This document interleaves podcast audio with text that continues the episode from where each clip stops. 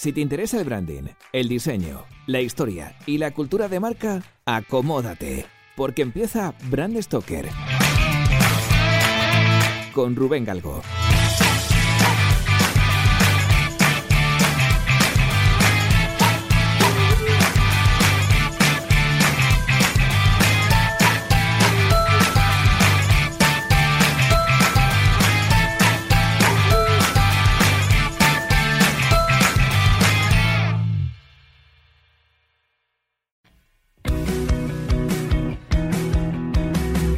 Hoy nos acompaña en Brand Stoker Armin Beat, diseñador, director creativo, editor y padre de uno de los blogs más importantes de diseño en lo que se refiere a branding y diseño de logotipos. Estoy hablando de Brand New, un blog del estudio Under Consideration. ¿Qué tal, Armin? Bienvenido a Brand Stoker. Muchas gracias, aquí este, en los calores de Texas. Bueno, aquí, aquí no hace, no es que haga mucho calor, pero bueno, esperamos que, dentro de unos días venga un poco el, veranito. bueno, en primer lugar, tengo que agradecerte que hayas acudido tan rápido a mi llamada.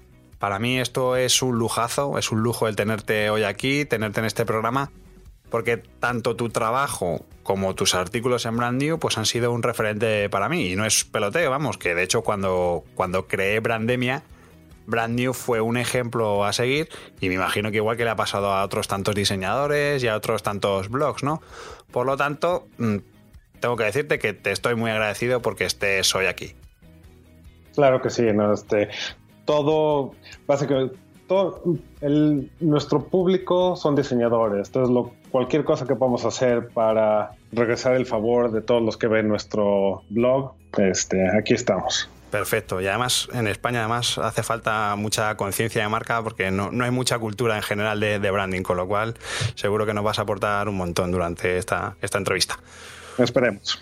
Bueno, a ver, yo creo que todo amante del diseño conoce vuestra plataforma, conoce vuestro estudio, conoce vuestros blogs, ¿no? Brand New, For Print Only, eh, Out of the Menu, eh, pero ¿cómo definirías, cómo definirías tú con tus propias palabras qué es Under Consideration y qué es Brand New? Under Consideration es, es un despacho de diseño poco tradicional en el sentido de que somos diseñadores gráficos, pero no tenemos un... un eh, no, es, tradicional ya que no tenemos clientes, no diseñamos para clientes. Bueno, sí tenemos, pero muy pocos. Este, entonces es más que nada un... Eh, aquí le decimos enterprise. Y me van a perdonar, este, mi con todo que hablo español y es mi primer lenguaje, llevo 15 años hablando en inglés, entonces hay veces que los este, términos se me van a escapar, pero haré lo, estoy haciendo un esfuerzo. Se te, está entendiendo perfectamente, créeme. Muy bien. Este, entonces, Under Consideration es como que una empresa que se dedica a generar contenido y generar nuestros propios proyectos que están eh, hechos para los diseñadores gráficos. Entonces, Brand New es uno de esos varios proyectos. Eh, Brand New en sí es un, básicamente un, eh, como que offshoot de, de, Under Consideration y es, es, es específico para, ver, para hablar acerca de marcas, nuevas marcas, rediseños de marcas y de Estados Unidos, de todo el mundo, este, algunos de España, no tantas, pero más que nada este, marcas globales. ¿Y cómo es que, os dio por crear Under Consideration y Brand New? Porque, bueno, Brion y tú sois, soy mexicanos, estáis casados, además sois, sois socios, ¿no? Y vamos, entiendo que es, es una aventura que habéis emprendido en pareja, ¿no? ¿Cómo, cómo fueron estos inicios? Sí, todo empezó en el 2003, cuando tuvimos, hicimos nuestro primer blog que era de diseño en general, se llamaba Speak Up. Este, empezó, fue del 2003 al 2009. En ese entonces todavía teníamos, los dos trabajábamos para despachos de diseño. Este, entonces Speak Up empezó algo que hacíamos en las noches, en fin de semana. Eh, y poco a poco fue generando mucho público y más atención. Y incluso todavía cuando empecé Brand New, eh, Brand New lo empecé cuando estaba trabajando en Pentagram en 2006. Este, entonces incluso todo Brand New salió, lo hacía yo creo que ponía dos o tres posts a la semana, generalmente los preparaba en el fin de semana, este, y también poco a poco fue generando suficiente público que requería más atención. En el 2007 fue que decidimos ya empezar nuestro negocio, que Under Consideration. el nombre de Under Consideration salió en el 2003 eh, porque nuestro blog se llamaba Speak Up y la idea era que siempre cuestionaras cosas, que estuvieras, eh, que no tomaras todo como te lo daban. Entonces, este, queríamos comprar speakup.com, pero eso no existía. Entonces dijimos, bueno, este, el tagline de Speak Up era Taking Things Under Consideration.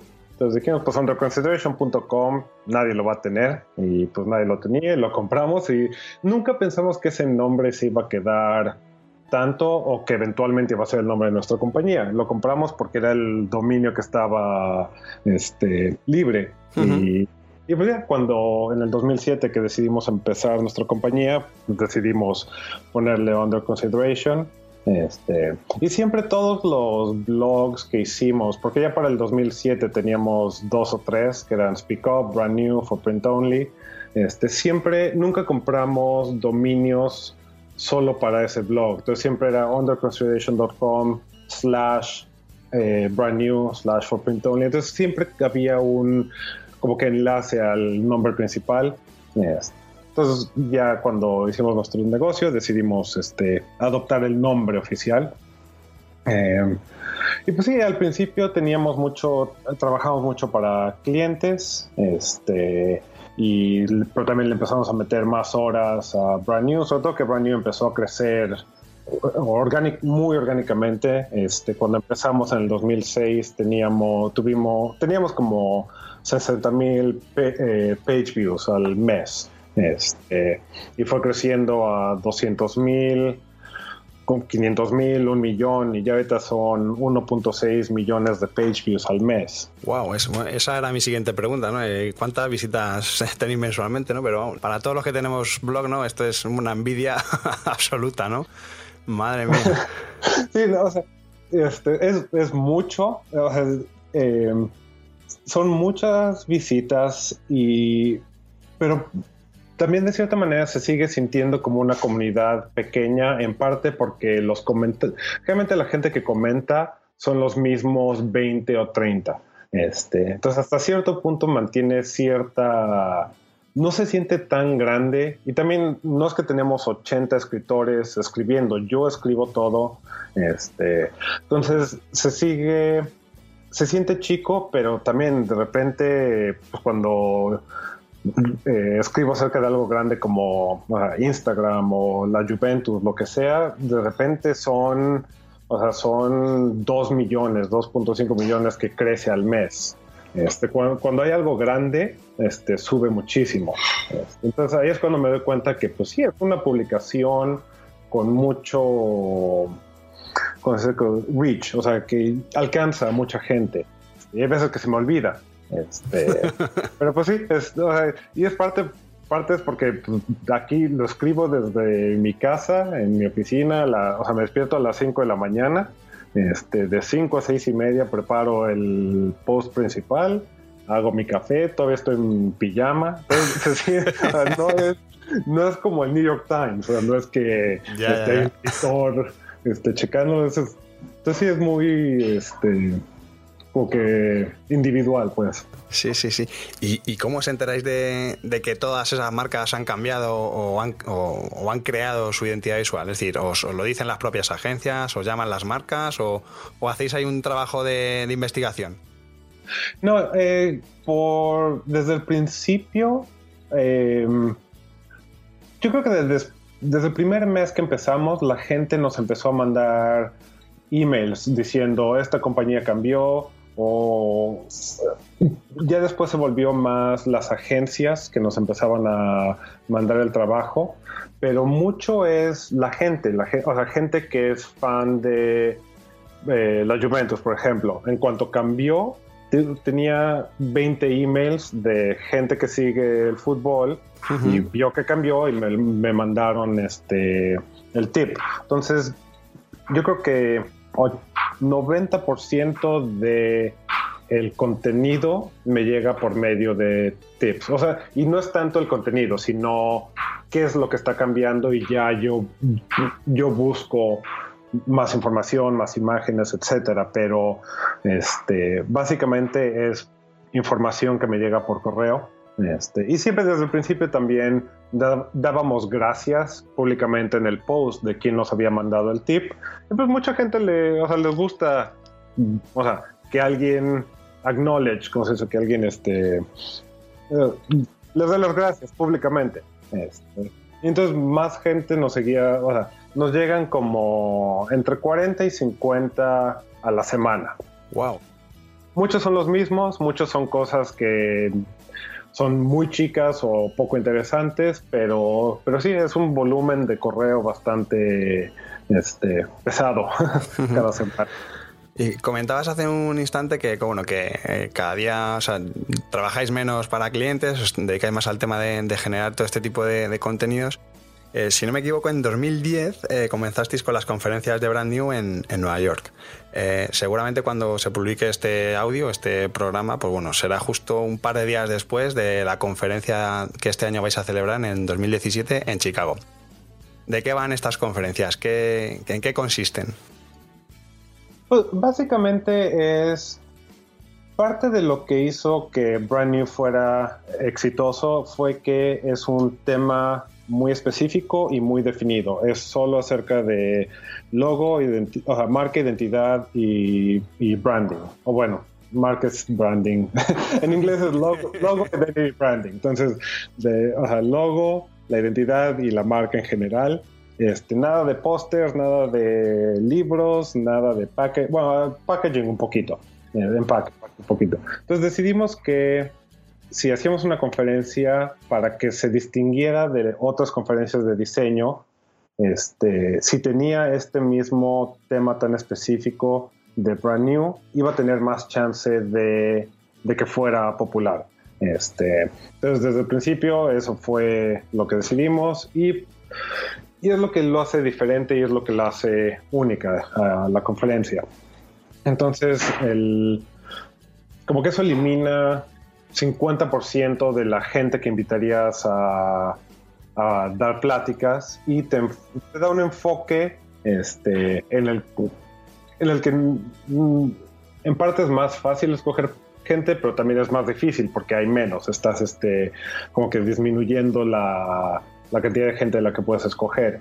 Pero otra vez ese, enfoque es lo que lo hace especial. Entonces empezamos en Nueva York en el 2010, nada más un día, un día, ocho sesiones. Este, nos fue muy bien, o sea, estuvo muy bien atendida, hicimos dinero, este, nos, o sea, emocionalmente nos fue, estuvo bien para nosotros. sí, pues viendo qué tan bien nos fue el primer año, dijimos, pues ok, vamos a seguirlo haciendo cada año. Este, el segundo año no nos fue tan bien, este, fue en San Francisco, bajó un poco el número de gente que vino, pero desde ahí en adelante este, ha ido creciendo, ahora somos, lo hacemos dos días, toda la conferencia es dos días, 16 sesiones, este, y pues sí, a la gente le gusta, a nosotros nos gusta, este, es buen negocio para nosotros, nos da este, a las entradas y los patrocinadores generan buen... Tenéis buena acogida, ¿no? Porque, sí, exacto. Eh, yo creo que además eh, tú ya habías estado alguna, en alguna charla, ¿no? Habías dado alguna conferencia a nivel personal en Europa, ¿no? Pero no fue hasta 2016 que saltasteis el charco por primera vez para hacer las conferencias Brand New en Ámsterdam, ¿no? Cuéntanos cómo, cómo fue esa experiencia europea y sobre todo, ¿para cuándo un evento Brand New en España? Por favor. Bueno, para la pregunta principal de en España vamos a estar en 2018, marzo 8 y 9, va a estar en Barcelona. Oh, qué bueno. Entonces sí, este, entonces Ámsterdam salió porque mucha gente de Europa viene a nuestra conferencia, este, porque no hay otra conferencia como esta. Efectivamente. Entonces a mucha gente le interesa y pues hace el investment de viajar y pues también ah, ah, viajan un poco y visitan la ciudad, etcétera. Este, y luego en, generalmente cuando anunciamos los speakers, los ponentes, mucha gente dice, ay, si solo estuviera en Europa, seguro iría. Este, porque tenemos mucho público de Europa por medio de Brand New. Entonces un día decidimos, pues vamos a ver cómo, hay que primero hay que averiguar cómo podemos cobrar, eh, cobrarle a los europeos y qué tenemos que hacer para que funcione eso legalmente. Porque si haces un evento allá, pues le tienes que pagar impuestos a la ciudad o al país. Este, entonces lo primero fue, ok, ¿qué tenemos que hacer? Y pues después de un par de búsquedas en Google, este, averiguamos cómo se hacía, conseguimos nuestro BAT, número de BAT, este, y, encontramos un lugar donde hacerlo, pues dijimos, pues va, vamos a hacerlo. Este, no, no tuvimos tanto público como esperábamos la primera vez, pero esperábamos como 500 gentes y llegaron como 350, pero lo mejor fue que teníamos gente, tuvimos gente de, creo que, como 30 diferentes países, que es lo que es lo que se nos hizo muy, interesante, que toda la gente de Europa, de todas partes de Europa, de este, también de Israel vinieron.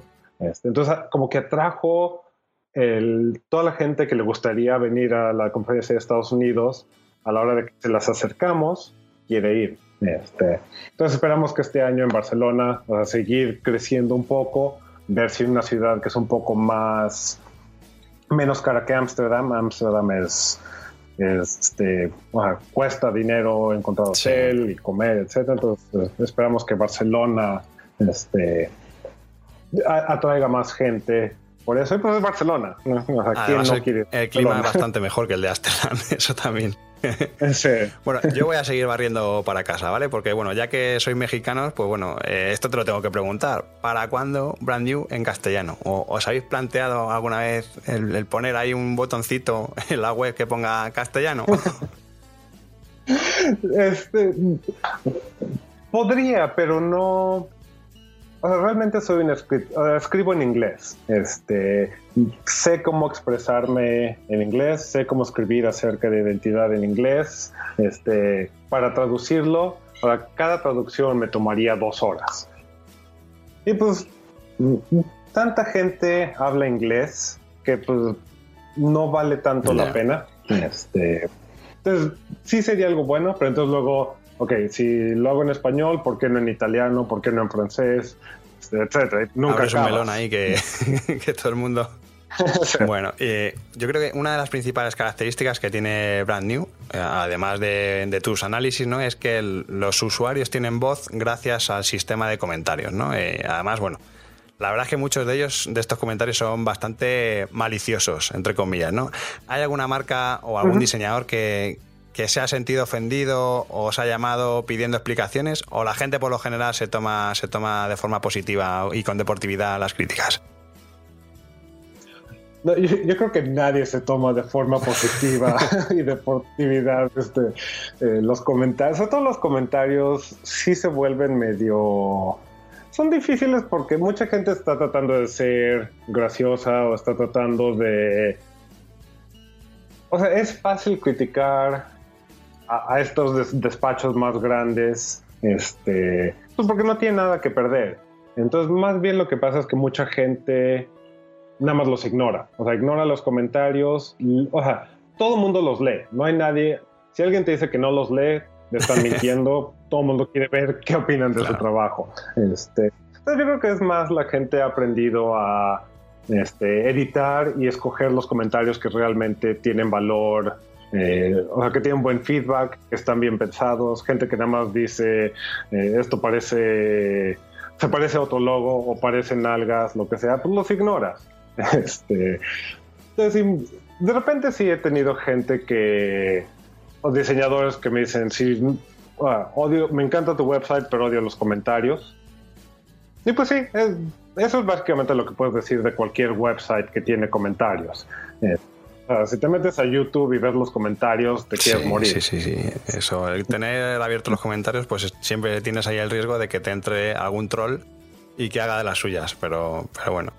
La verdad es que siguiendo con la actividad de, Brand New, eh, tengo que mencionar los premios Brand New.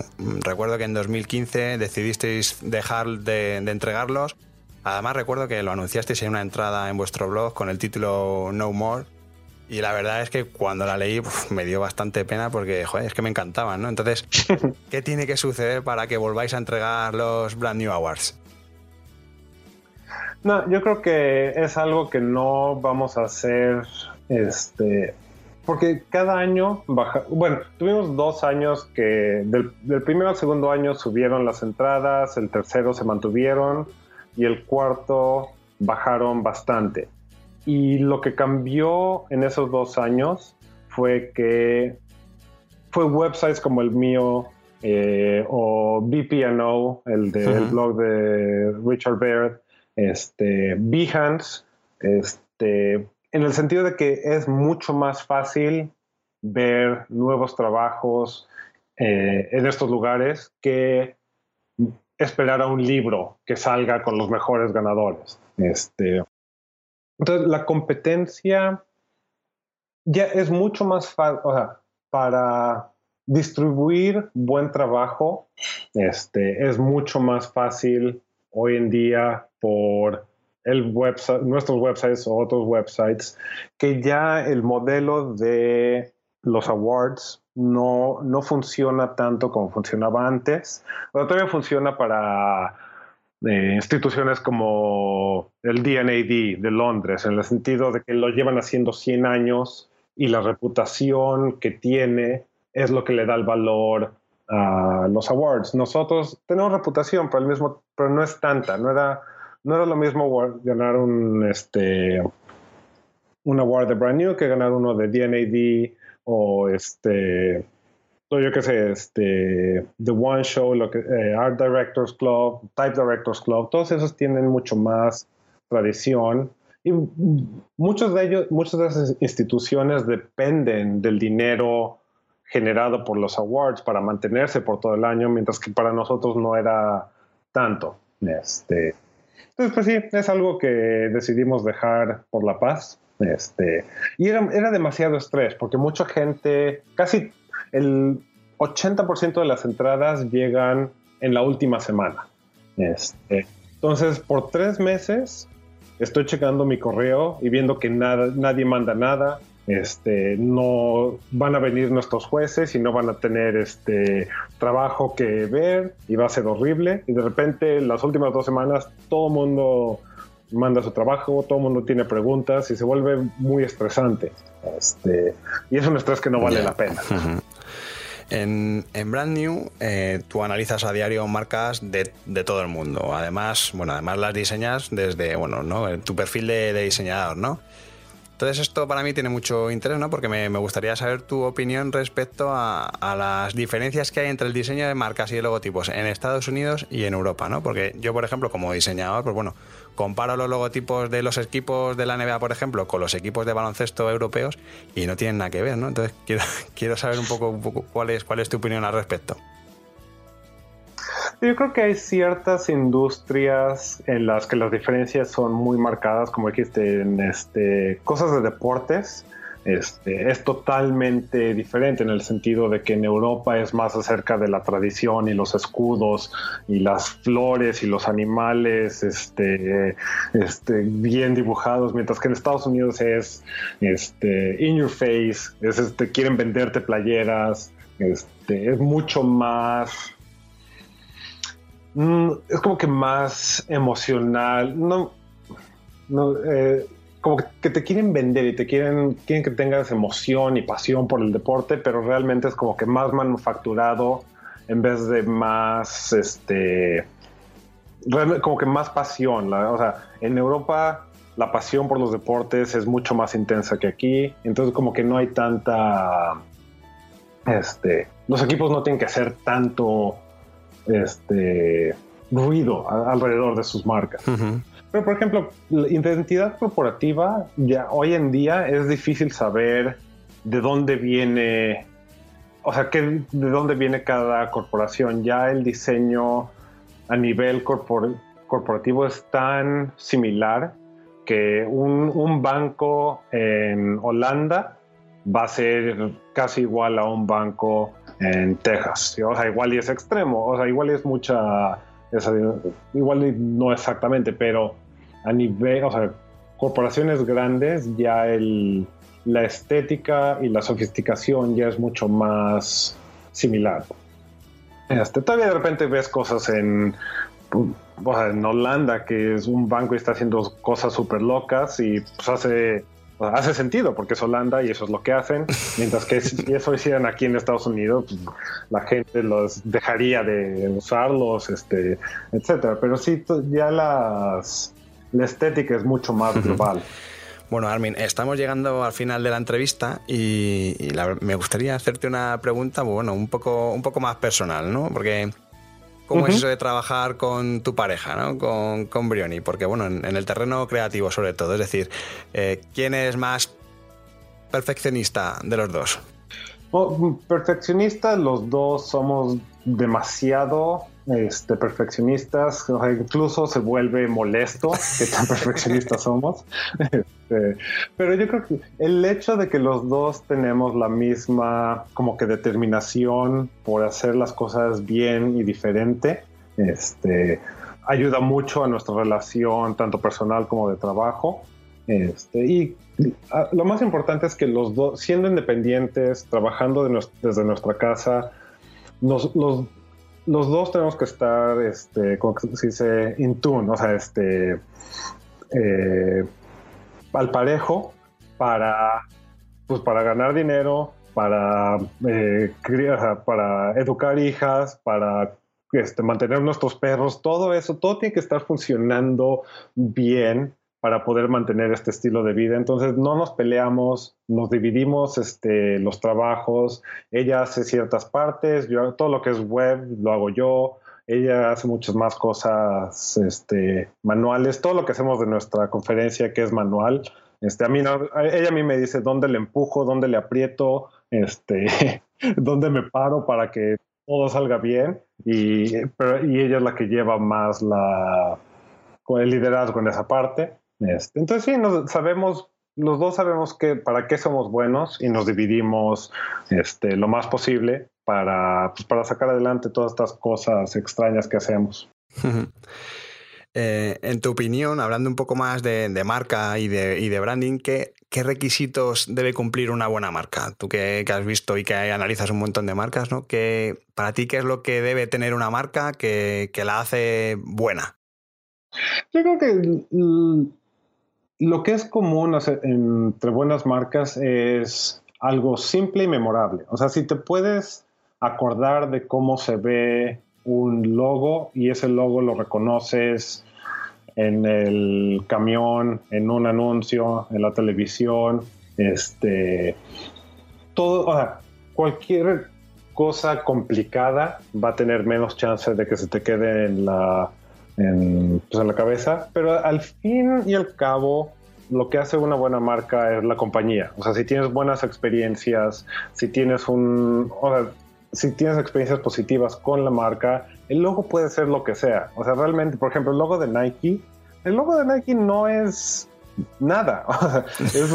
si lo diseñaran hoy, se lo, coja se lo comerían vivo pero el hecho de que está, lo relacionamos con deportes, con Michael Jordan, con Tiger Woods, lo que sea, eso es lo que le da valor a la marca. Entonces mucho es cómo se comporta la compañía detrás de la marca y qué es lo que hace para que cada vez que veas ese logo digas, ah, eso me hace sentir bien o eso me hace sentir, este, este, me da confianza, etc. Entonces, al fin y al cabo, este, y no digo, me encanta hacer logos, pero el logo no es nada sin la compañía. Me están entrando ganas o me está entrando la tentación de pedirte un análisis actual de, la política norteamericana, pero no lo voy a hacer, ¿eh? No lo voy a hacer. pero sí que te voy a preguntar qué tipografía, qué tipografía usarías para hacer un cartel de Donald Trump. Eh, yo creo en parte porque odio el Bética y en parte porque odio a Trump. Entonces las dos, dos cosas que odio, este, eh, las usaría, usaría el Bética, ¿no? Porque sobre todo que el Bética, puedes hacer lo que sea en el Bética y absorbe el contexto en el que está. Entonces, si usas el Bética para Trump, pues va a ser, ah, qué tipografía más fea. Eso sería el respuesta. bueno, oye, ¿nos puedes adelantar en primicia algún proyecto o en el que estéis metidos eh, o alguna novedad en la que, bueno, esté afectado alguno de vuestros blogs? No, ahorita, cosa rara, estamos manteniendo eh, todos los blogs siguen como van a estar. Tenemos, estamos enfocados en la conferencia de Chicago y pronto la de Barcelona. Entonces, por el próximo año tenemos este cosas que hacer. Y bueno, ahorita de diciembre a febrero estuve, rediseñamos Brand New en nuestro blog. Entonces eso tomó mucho tiempo y mucha energía. Entonces por el momento estamos tranquilos. Lo único difícil es que nos mudamos de, nos vamos de Austin, Texas a una ciudad, a un pueblito en Indiana. que se llama Bloomington entonces pasamos de una ciudad de 2 millones de gentes a un pueblo de 80 mil gentes. Este, entonces, este, estamos cambiando un poquito nuestro estilo de vida, en parte para poder seguir haciendo todo este tipo de proyectos, este, tener un poco más de paz y tranquilidad alrededor y bajar nuestros costos de vida, etcétera, para, para seguir, poder seguir independientes. Este, entonces, eso va a suceder en el verano. Qué bueno, qué bueno. Pues bueno, Armin, pues hemos llegado al final. Mm, lo que único es que mm, antes de acabar me gustaría pedirte una recomendación. No sé si me puedes recomendar algún libro o alguna página web eh, para saber más de, branding, de diseño de marcas, aparte de, branding, por supuesto, que además recuerdo, no, sé si hace falta recordarlo, pero bueno, eh, a, todos nuestros oyentes que bueno, que la página web de, de Brand New es underconsideration.com barra brand new y bueno, incluso Under Consideration, pues bueno, ahí tienen acceso a, vuestros trabajos, al tema de las conferencias, ¿no? a otros blogs. Y bueno, no sé si nos puede recomendar algún libro así en relación a nuestro sector.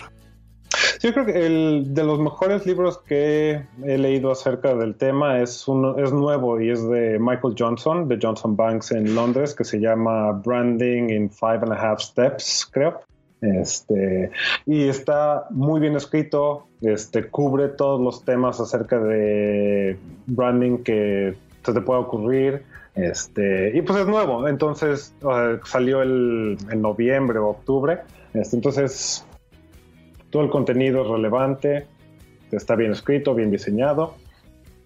Entonces, pues sí, recomiendo ese y websites, Brandemia, eh, BPNO, y, y hay uno en Alemania que no sé cómo se pronuncia, Design Tagebuch o algo así. Este, pero esos tres son los websites que más veo para ver qué está pasando en otras partes del mundo. Qué bien. Pues bueno, Armin, muchísimas gracias por venir a Brand Stoker. Eh, tengo que decir que además que, Armin está en Austin, en Texas, que, que, bueno, que yo estoy en Madrid, la diferencia horaria es de 7 horas más o menos, y entonces Sé que ha sido bastante complicado el cuadrar horarios, así que bueno, pues más motivos para agradecerte que hayas compartido estos minutos con nosotros. Que estaré en Barcelona seguro, eso cuenta con ello. y, bueno, que de verdad muchas gracias por, tu tiempo y, y, bueno, encantado de volver a hablar contigo. Claro que sí, un gusto. Chao. Bye, Rubén. Adiós.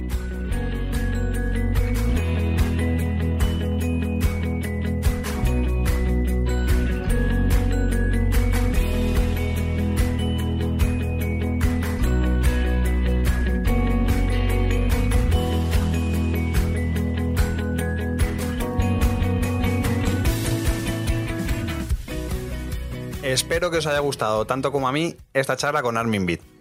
Ya habéis visto de qué forma tan sencilla se puede montar una plataforma de blogs, hablar de diseño, hablar de una temática y, la verdad es que prácticamente vivir de ello, ¿no?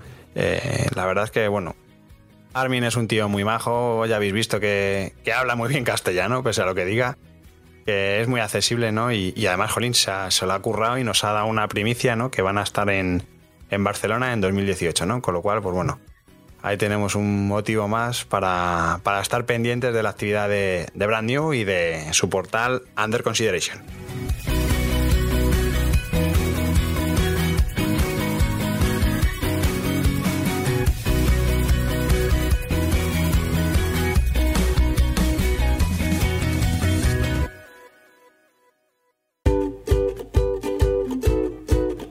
Pues hemos llegado al final de este programa de Brand Stoker y como siempre tengo que deciros que ha sido un placer. Pero antes de echar el cierre quiero recordaros que podéis apoyar nuestro trabajo de dos formas muy sencillas. La primera es realizando vuestras compras en Amazon a través del enlace de afiliados que tenemos en nuestra página web. Y la segunda es haciendo mecenas de Brand Stoker en iVoox.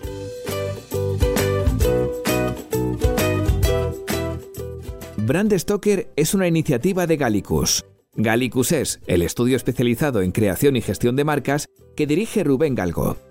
Si lideras una empresa o eres la persona responsable de crear o actualizar la marca de tu compañía, no dudes en ponerte en contacto con nosotros. Búscanos en nuestra web gallicus.com.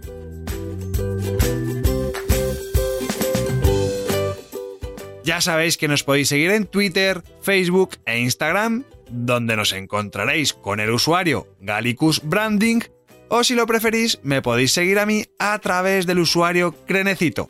Por supuesto, no olvidéis comentar este programa, darle a me gusta y compartirlo en vuestras redes sociales. Y si os habéis quedado con ganas de más, podéis escuchar más programas de Brand Stoker en iVoox y sobre todo en brandstoker.com. Muchas gracias por estar ahí y recordad, como dijo Paul Rand, el diseño es simple. Por eso es tan complicado. Hasta el próximo programa. ¡Chao!